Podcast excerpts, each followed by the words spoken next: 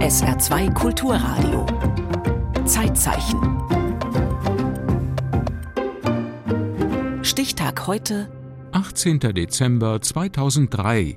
Das Magazin Nature berichtet über die Entdeckung der ältesten Kunstwerke der Menschheit auf der Schwäbischen Alb.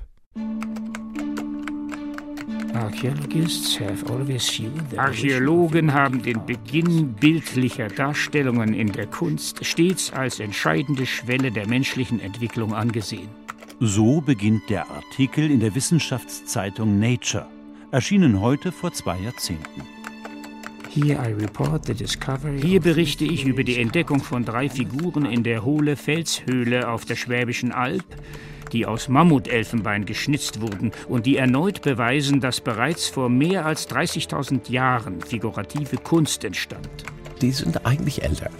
Damals wüsste ich schon, dass die älter als 30.000 Jahre alt waren. Der Autor des Artikels, der US-amerikanisch-deutsche Archäologe Nicholas John Conrad. Er leitete zugleich die Grabungen, bei denen die Funde zutage traten. Ja, ich habe mich in den Aufsatz relativ bescheiden ausgedrückt. Ich habe gesagt, die zählen zu den Ältesten, weil die Datierung damals nicht so ganz einfach war. Die Datierung über die C14-Methode, über den Zerfall von in den Fundstücken enthaltenen radioaktiven Kohlenstoffatomen. Damals war sie noch ungenau.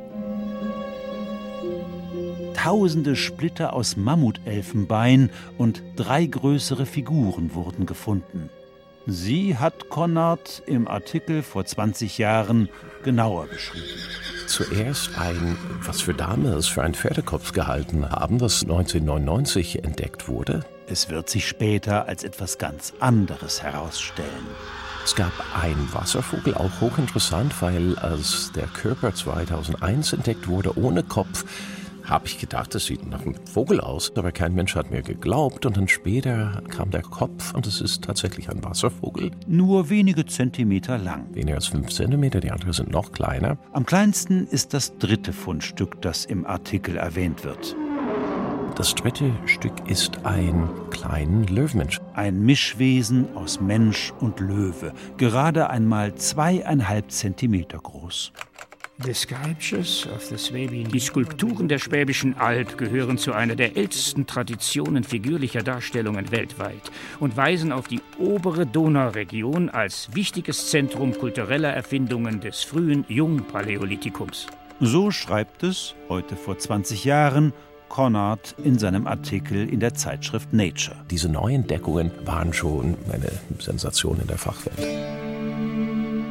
In den Tälern von Ach und Lohne auf der Schwäbischen Alb liegen sechs Höhlen, von denen lange schon bekannt ist, dass sie in der Steinzeit den frühen Menschen als Unterschlupf dienten. Hohle Fels, Sirgensteinhöhle, Bocksteinhöhle, Geißenklösterle, Hohlensteinstadel, Vogelherdhöhle. Seit den 1860er Jahren schon graben hier immer mal wieder Archäologen.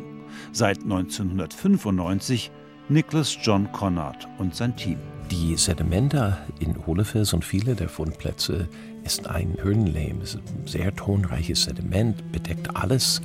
Die Stücke sind völlig unscheinbar und manche werden erstmal bei Wassersieden bzw. Schlemmen, sagen wir dazu, entdeckt. Aber wer waren ihre Schöpfer? Vor etwas mehr als 40.000 Jahren kamen moderne Menschen in unsere Region und kamen sehr gut zurecht und haben dann über kurz oder lang, über vielleicht ein paar tausend Jahre, die Neandertaler verdrängt. Die Zeit, in der das geschieht, ist das sogenannte Jungpaläolithikum. Von griechisch Palaios, alt und Lithos, Stein. Dieser jüngere Abschnitt der Altsteinzeit beginnt vor etwa 45.000 Jahren. Das Jungpaläolithikum ist nochmals unterteilt in verschiedene Epochen.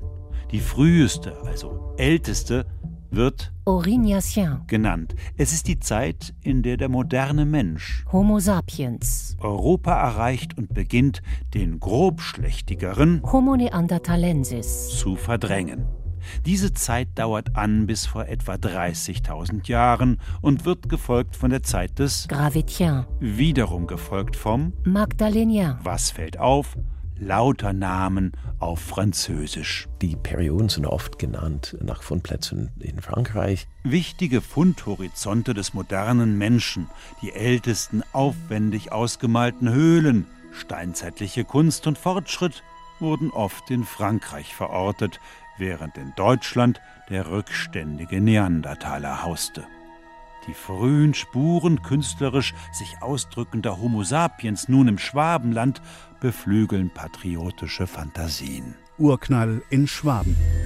Titelt die Zeit. Riesige Mengen von Spänen als zwangsläufiger Abfall vom Schöpfungsprozess belegen, dass es sich bei den Kleinoden keineswegs um Mitbringsel handelte, sondern um Qualitätsware made in Germany. Wirklich ist nicht übertrieben zu sagen, dass wir die beste frühe Belege haben, erstmal für figürliche Kunst überhaupt, sicherlich für Musik.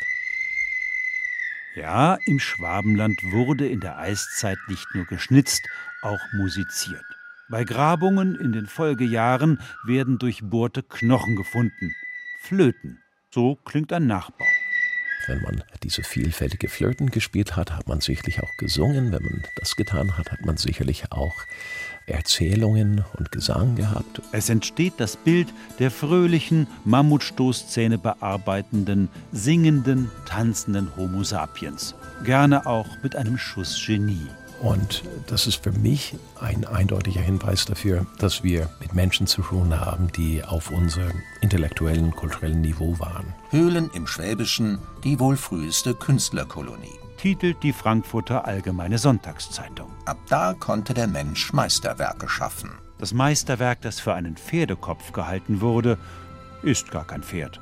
Später wird nämlich der Körper zum Kopf gefunden. 35.000 Jahre alte Pferdefigur entpuppt sich als Bär. Vielleicht ist es aber auch ein Löwe. Schwer zu entscheiden, was die Steinzeitmeister da geschnitzt haben. Zahlreiche Tiere kommen in Frage. Die Eiszeit ist hochspannend. Ja. Die meisten Leute wissen nicht, dass in der Zeit Muschusochsen und Mammuts und Wollnashörner und Löwen und vieles mehr hier unterwegs waren, Höhlenbären sowieso massenhaft. Es war eine völlig andere Zeit.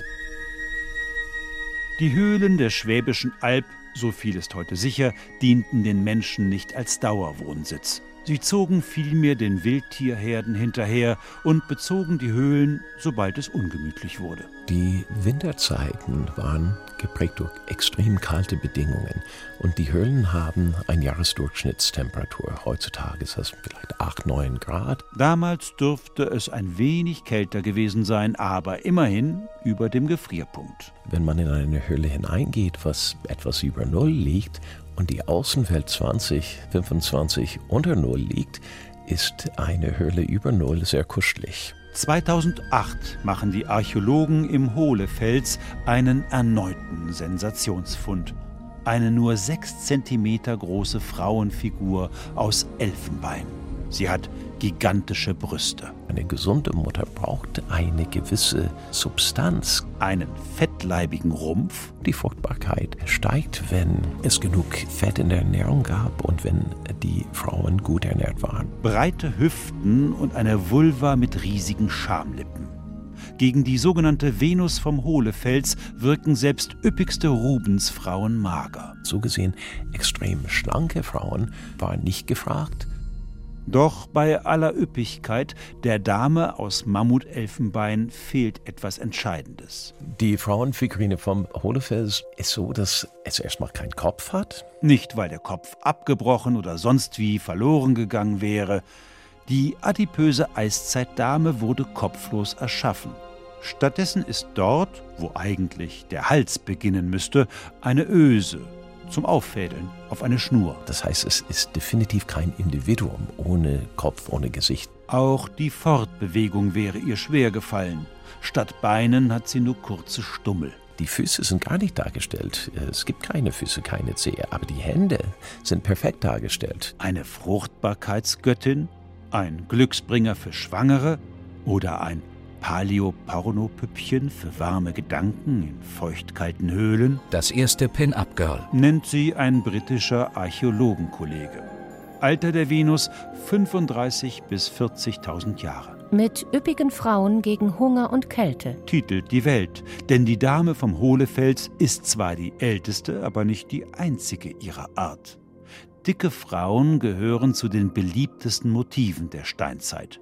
Über 120 solcher Venus-Figurinen wurden verteilt über Europa gefunden. In der Regel sind sie nur eine abstrakte Darstellung von Frausein, Muttersein und Fortpflanzung und Fruchtbarkeit an sich, nicht Porträts.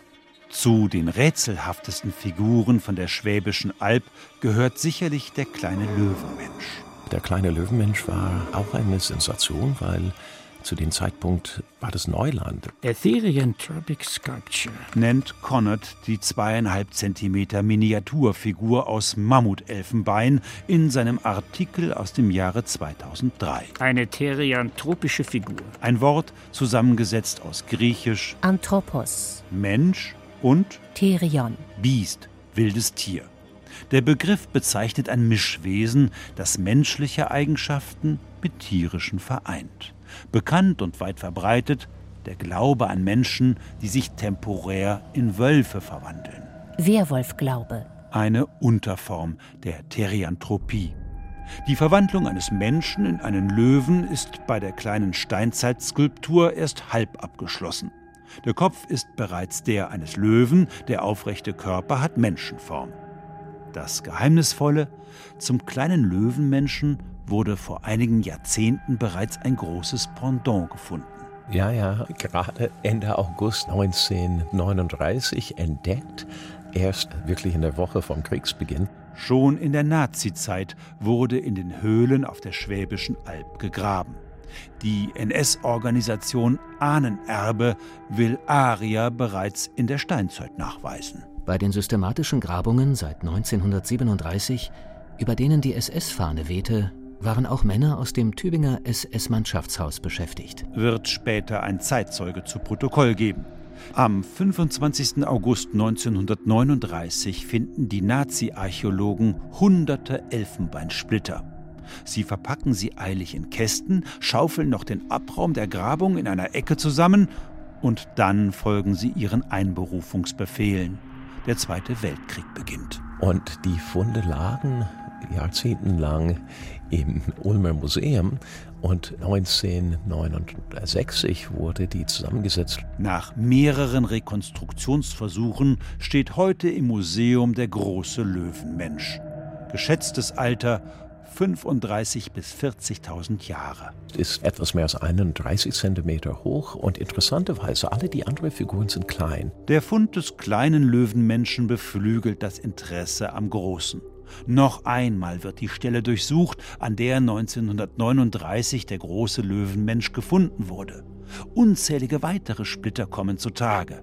Der große Löwenmensch kann ergänzt werden. Und interessanterweise, der große Löwenmensch wurde hinten in einer Hülle entdeckt und alle anderen wurden aber gefunden mit Resten aus dem Alltag, Mahlzeitresten, geschlagene Steine, unterschiedliche Abfälle, Knochenkohle und vieles mehr. Die Vermutung? Der große Löwenmensch diente in einer Nische kultischen Zwecken, während die kleinen Figuren als Schmuck und Talismane dienten. So wie heute in christlichen Kirchen große Kruzifixe hängen, während andere an Ketten am Hals baumeln. Manche haben Ösen und wurden getragen, kann man sehr leicht in der Hand halten. Im Jahr 2017 werden die sechs Höhlen auf der Schwäbischen Alb in die Welterbeliste der UNESCO aufgenommen als einzigartiges Zeugnis menschlichen Kunst- und Kulturschaffens. Bis dahin wurden mehr als 50 figürliche Darstellungen, zwei Dutzend Knochenflöten und tausende Fragmente aus Mammutelfenbein geborgen. Und jedes Jahr wird weitergegraben. Es kommt immer Neues. Bis heute. Es wird nicht langweilig, das kann ich Ihnen versprechen. Im Zeitzeichen erinnerte Marco Rösseler an die Entdeckung der ältesten Kunstwerke der Menschheit auf der Schwäbischen Alb, über die das Magazin Nature vor 20 Jahren berichtete. Zeitzeichen morgen über die deutsch-französische Fotografin Giselle Freund.